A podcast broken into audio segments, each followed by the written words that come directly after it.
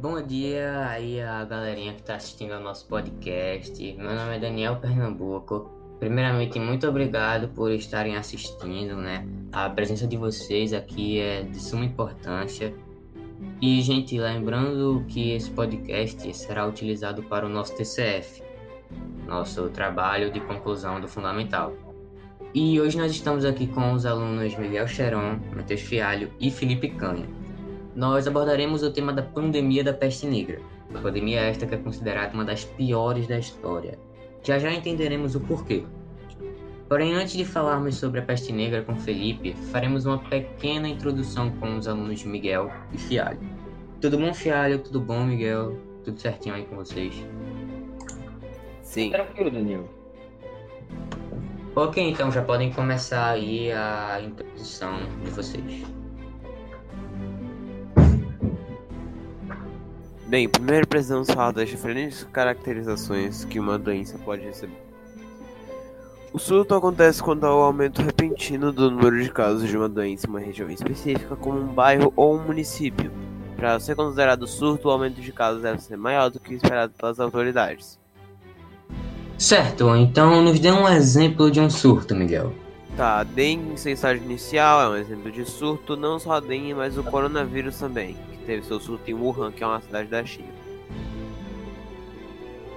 Já a epidemia, ela se caracteriza quando um surto acontece em diversas regiões. Uma epidemia a nível municipal acontece quando diversos bairros apresentam uma doença, a nível estadual, quando diversas cidades, nacional, quando há diversos casos em diversas regiões. Já a nível continental, é quando diversos países apresentam casos da doença, como, como exemplo o ebola. Pera, mas o ebola não era uma pandemia? Não, não era uma pandemia porque não aconteceu globalmente, aconteceu apenas no continente africano. Então não dá pra gente considerar ele uma pandemia. Ah, então para nós considerarmos uma doença uma pandemia, ela tem que estar em todos Exatamente, os continentes. Nos três né? continentes, sim. Bom, certo. eu posso explicar isso muito bem para você, Daniel. Só pega o exemplo da gripe suína. Ela passou de ser de uma epidemia para uma pandemia quando a OMS começou a registrar casos nos seis continentes do mundo. Então, o que é uma pandemia? Em uma escala de gravidade, a pandemia é o pior do cenário. Ela acontece quando uma epidemia se espalha por diversas regiões do planeta. Além do surto, da epidemia e da pandemia, há outro tipo, que é a endemia. Pera, endemia, essa daí eu não conhecia. Bom, talvez você conheça pelo nome de doença típica. A endemia não está relacionada a uma questão quantitativa. Uma doença classificada como endêmica ou uma doença típica de uma região quando acontece com muita frequência no local. As doenças endêmicas podem ser sazonais. Pega um exemplo da febre amarela, que é uma doença endêmica da região norte do nosso país. Para você, se você quiser viajar para a floresta amazônica conhecer, você vai ter que tomar a vacina da febre amarela, porque é uma doença típica de lá, que acontece de tempos em tempos. Então, como se alastra, por, por quais motivos acontece o surto, a epidemia, a pandemia e a endemia? Bom, podem ser vários, como a falta de saneamento básico, hábitos alimentares pouco saudáveis, hábitos de higiene precários, poluição, condições climáticas, estresse, drogas, mutações. Esses aqui são alguns que, fatores que favorecem o aumento de casos de uma doença, pode ser ainda outros. Se eu pegar um exemplo, as doenças transmitidas por vetores, por exemplo, são muito ligadas a mudanças climáticas. Os, os mosquitos, um exemplo de vetor, são favorecidos em climas quentes e úmidos, como foi o caso da dengue no nosso país, onde teve um surto e também teve uma epidemia. Certo, certo, gente. Muito obrigado aí por essa pequena introdução. Valeu aí a Fialho, valeu aí a Miguel. Mas eu acho que agora é o momento de nós falarmos sobre o tema principal do dia, que é o tema da pandemia da peste negra. Olá, Felipe, tudo bem com você?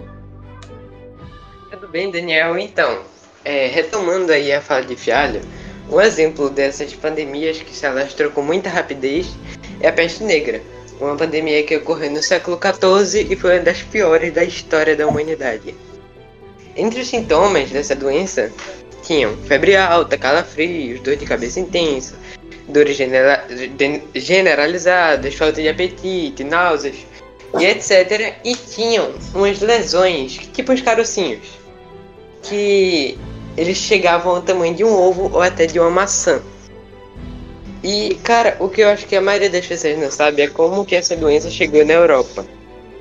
A sua disseminação se deu por meio de caravanas comerciais que iam até a cidade de Gênova e Veneza, onde tinham intensa atividade comercial e muitos povoamentos. A doença também chegou aos europeus por meio de um conflito que ocorreu em Cafa, entre genoveses e tártaros, lembrando que Cafa era uma colônia genovesa. Porém, no meio do conflito, no meio da guerra, muitas tropas tártaras foram infectadas pela peste negra. Com isso, os tártaros lançaram, os tártaros lançaram os cadáveres infectados em Cafa, usando a enfermidade como uma arma biológica para matar os inimigos. E isso deu certo. Os genoveses foram contaminados pela peste negra, muitos morreram e muitos morreram e outros fugiram para cidades da Europa, levando consigo a enfermidade. Cidades como Gênova, Veneza e Constantinopla.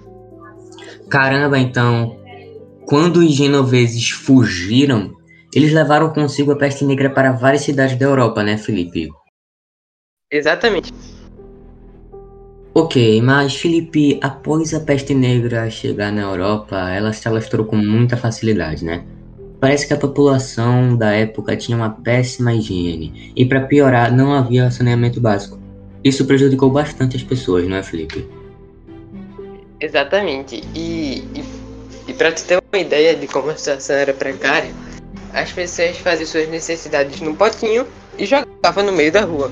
Isso acabou prejudicando muitas pessoas, como você mesmo já frisou. Certo, certo. Mas e a medicina da época? Funcionava? Tipo, eles conseguiam conter bem a pandemia? E como tratavam a doença? Bem, a medicina da época era bem menos avançada, tanto que os médicos não precisavam nem ter muito conhecimento para ser médicos. E eles também usavam religião na época, porém, claro que não funcionava.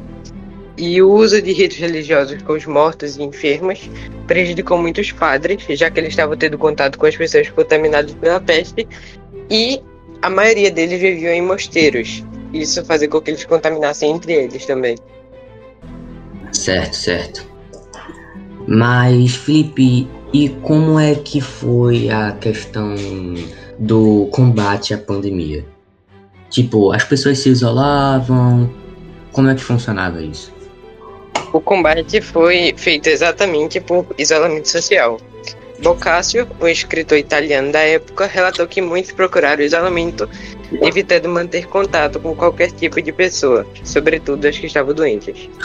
Os mais ricos que possuíam terras no campo fugiram das cidades e ficaram isolados nesses locais. Ah, tá certo, certo. Mas Felipe, e as consequências disso tudo? O que é que aconteceu após todas essas mortes, após a pandemia se alastrar, né, por toda a Europa? As consequências foram catastróficas. A pandemia se espalhou por toda a Europa e matou de 75 a 200 milhões de pessoas, cerca de um terço da população da época.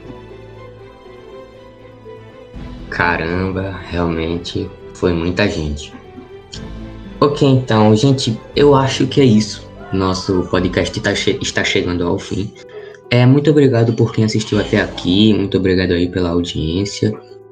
E semana que vem tem mais. Semana que vem vai ter o episódio 2 com o tema das pandemias da varíola e da gripe espanhola.